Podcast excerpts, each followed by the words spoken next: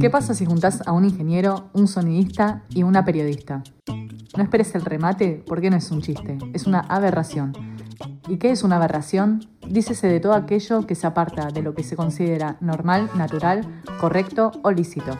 Los aquí presentes, como vos que estás escuchando, aberramos a diario y esta vez lo vamos a hacer en formato podcast. Y así es como arrancamos esta entrega con el ingeniero Manuel Fernández, el sonidista Nicolás Thompson y quien les habla la periodista Macarena Garrone.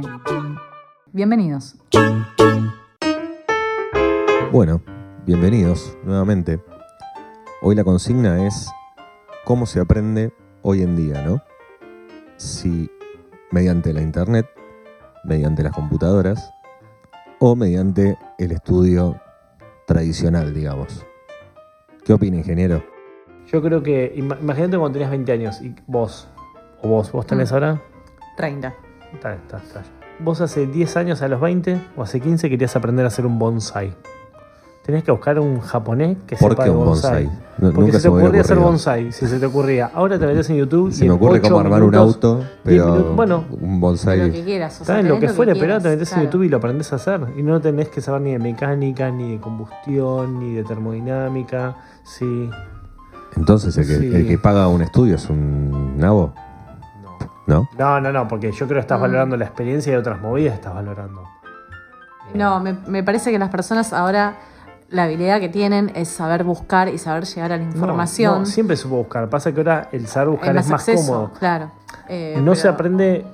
Hay de todo. Antes se elaboraban otras, otras habilidades, tal vez. Antes la gente por ahí tenía más desarrolladas las habilidades sociales, de compartir espacios y demás, y ahora los pibes no pueden, por más videos en YouTube que haya de cómo No, y- estar compartiendo no, Igual espacio social. yo sí creo que No hay una diferencia que es la integración de conocimiento. Me parece, ni siquiera nosotros. Es más Generaciones más transversal grandes que nosotros. chicos. No, los grandes. No, y Vos algo capaz que- integra- perdón, integrabas lenguaje con matemática, con no sé qué, con el clima y llegabas. Ahora el pibe sabe hacer una bomba nuclear, ponele, un puntero láser. sin pero- teoría.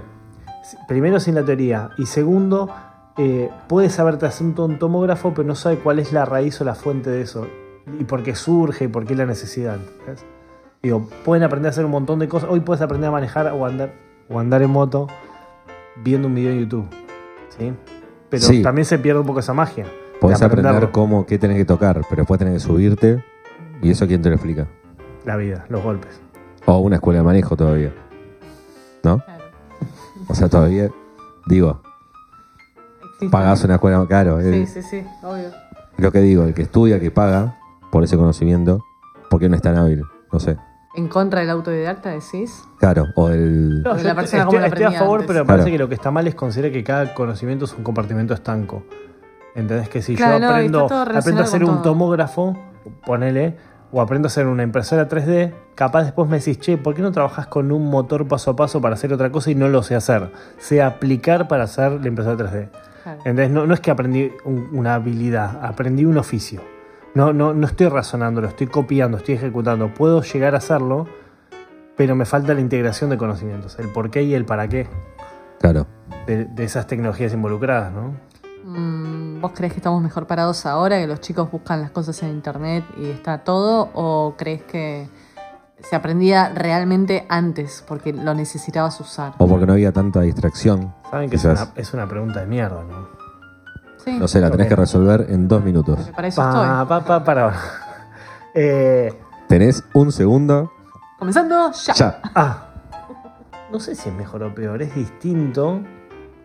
Tengo mucho miedo yo que se pierda el, el entender la parte básica y el, y el por qué y el para qué, que es lo que te ayuda después a aplicarlo en otras áreas.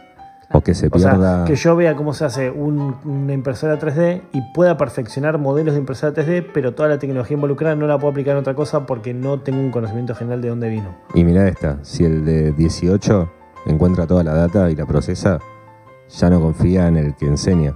Absolutamente. ¿No? Absolutamente. Martí. ¡Pum! Te explotó el cerebro. El Sí. gringo Doc Brown. Sí, sí, sí, sí, sí, sí. Esto va a pasar en 10 años. Nada, qué sé yo, no sé. Quizás antes. O sea, peor, más malas noticias. Si quieren putearlo, Aberrante. en redes sociales. Arroba de gringo Thompson. Thompson. Aberrante. Agarrante, agarrante como siempre, no podía ser de otra manera. Bueno, en 5 años, el que tiene 20 No, cinco te años- cree, no te cree nada de lo que le En digas. 5 años decidí, o sea, el día de mi cumpleaños de 40, jubilo el skate y me compro el longboard. Ese día jubilo el skate. No, te, me di cuenta que después de los 40 no puedes andar en O sea, skate. vas Sos a un ir para viejo atrás. choto. O sea, solo Tony Hawk. No otros. Solo otros. Tony Hawk con 60 años en un skate sigue rock. siendo Tony Hawk. Sí, Claro, sigue siendo. sí, pero sí. es como Madonna en un escenario. Obvio, Poneme la sí. piba de 20 años que era, pero Madonna es Madonna. Sí, Jagger. Marca registrada. Bueno, sí. pero es eso digo, yo en lo personal creo que después de los 40 estoy más para agarrar a un pibe de 8, 10 y enseñarle algún, algún nol y alguna pirueta simple Sí. que para estar queriendo hacerla yo. Yo estoy para trasladarme el horizontal como vos, que envejeciste sí, joven, en longboard, como Sí. si nada hubiera pasado. Y me estoy resistiendo, yo creo que la edad es los 30 para el longboard. Pero me permití esos 10 años porque dije hasta los 40 no tengo canas. Y mira esto. Qué hijo de puta Y empezaba- mira esto. sí, Y ya a no. los 35 llegué acá y dije, bueno, a los 40. me Es una buena edad para jubilar el skate y arran- arrancar Sí, con el y longboard. Es una edad de ma- maduración, ¿no? Es una edad de maduración. Sí, sí, ay, qué difícil. Pero sí hay una realidad, volviendo al tema del programa. Hmm. Creo que hoy un pibe ve un video y sabe cómo mo- poner el pie y no sé qué para, para hacer Para una pirueta del skate, Sí, pero subite al skate. Sí, sí. Tenés que estar ahí. Ahora, yo no lo aprendí viendo un video. No. Yo lo aprendí diciéndome a alguien, tenés que hacer que el skate haga esto. Y yo, o, o mirando, yéndote Lo a una pista de el skate, skate- y mirabas 20 veces el movimiento del pie y no existía el pausa. Pero el skate es de los pocos deportes que se, se aprende en la calle, Mucho. con los pibes. No, y se aprenden los Va, golpes. No, pero parece. a mí me pasaba de Todo se aprende haciendo. Me- ah, bueno, no sé vos. Para el pero fútbol a- aprendés a jugar en la calle, con los pibes. Me paraba de sentarme Nuestra y generación. ver. Sí, pero una gambeta se no, te puede ocurrir. acabó. ¿Vos decís? No Ah, puede, hay ya no puede estar en la calle jugando a la pelota porque Acá en Capital, pero en un montón de lugares sí, man. No, no. cada vez menos. Cada vez cada hay menos vez menos. potreros eh, también. ¿Escucharon? Cada vez menos. Datos. Más allá de la calle, vos podías jugar. Datos en- reales Vos de lo que jugabas está en el patio pasando del en el colegio AMBA. y hoy no te dejan jugar en un patio de un colegio a la situación pelota. No te lo dijo la eso- reta, no te lo dijo Kicillof. Pero pasa. Creo que hoy sí pasa que los chicos creen que ver un video en YouTube o un delivery es cocinar. Mm. que jugar a la play es una habilidad tal como jugar a la pelota, lo, lo pone a ese nivel, o que masturbarse porque están viendo Son una película acrobática es- bien en la van a ser un dios sexual después. A fin de cuentas, todo está en lo real, ¿no? En lo que vayas y experimentes realmente, porque puedes ver mil horas de video, pero la experiencia es la que transitas realmente ahí. Sí, y además creo que hay una realidad que es que vos aprovechás el video después que intentaste algo. Mucho más. O sea, yo debo reconocer que nunca fui Diego Armando Maradona, ni lejos en la cancha de fútbol. Nadie. Me defiendo, me defiendo. Obvio, nadie. Diego uno nadie. solo. El 1. Una sola. El 10 y el 1 al mismo tiempo. ¡Te quiero, Diego! Y sí me pasa a veces, inclusive la que tengo, si me llaman un grupo de amigos, me dicen vamos a jugar a la pelota, hoy con este tema cuarentenesco no, pero capaz miro antes unos videitos de Zidane, de Cristiano Ronaldo. ¿Te motiva? Y ni siquiera juego, nunca, nunca, no soy goleador, yo voy más de defensa, medio campo, puedo ser un volante, no soy el goleador de equipo. Me pero sí se me... instruye. Yo no sabía que los tipos Se hacían eso. No, yo no hago ¿Haces eso, pero- A mí me motiva, me voy como... Ah, le- como- te vas, se va- no. llevas en personaje. Sí, sí, sí, Ah, es situación-acción, como el libro Espectac- casting. Espectacular. Eh, Yo y- juego natural, digamos. Claro, vos, vas- vos improvisás Más natural. ahí. Sí, sí, Va, sí. Claro. Me, me- me gusta tu estrategia, ¿eh? Ir como motivado a, a jugar. No sabía que, que se hacía. Y, y- y nunca ni siquiera intenté ser ciudadano, o sea, ¿entendés que no? ¿Con el porno es igual? ¿Te ves un video porno antes de, de ir a ponerlo? ¿Imitas? No, no, me aburre en medio porno. Monaguillo. Este, este otro nivel. Otro nivel, sí. Claro. No, no. Otro nivel le dicen. No, aparte veo un video porno y lo primero que pienso es, qué raro, este pibe tiene tres piernas. Claro, o sea, sí, más, sí, más de 8 sí, centímetros sí. ahí me dijeron que era pecado. Entonces me fueron a circuncidar y dijeron, no, dejale pellejo que suma el 20%. Arroba aberrante podcast. el gringo Thompson.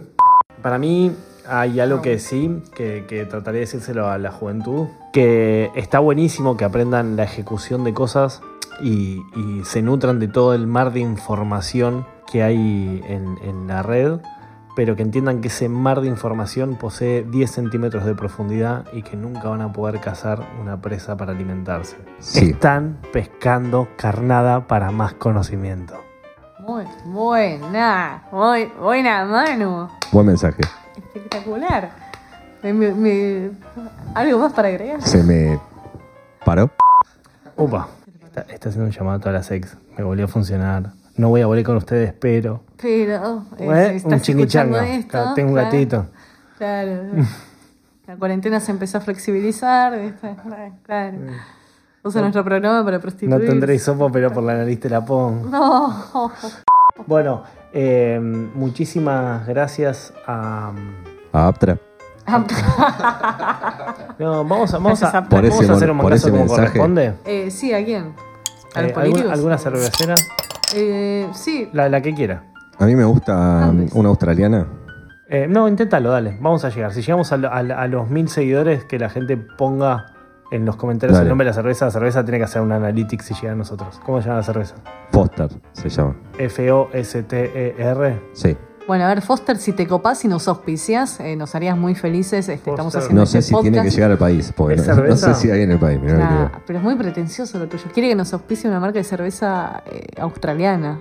Foster Beer. ¿Cómo, cómo crees que esté? Foster Beer House. Oh. No, no. Acá tengo eh, una baja. hashtag Foster Beer. No era tan popular, evidentemente. Hashtag, Fos- ah, ¿esta será Foster Beer 12? Foster Beer, eh, como hashtag y te, te roban a vos, el gringo Thompson. Dale. Tienen que poner el gringo Thompson quiere hashtag Foster Beer Bien. en Instagram. En Instagram, sí, así, a ver si nos auspician, a ver si se copan No, y nos mandan algunas Fosters. Y, a ver, ¿no? y, y agradezcan que no ponemos muchas cosas nosotros acá en la descripción para que entiendan la importancia de un podcast, porque queremos que escuchen, ya que puto el que lee. Puto el que lee. Puto el que escucha podcast.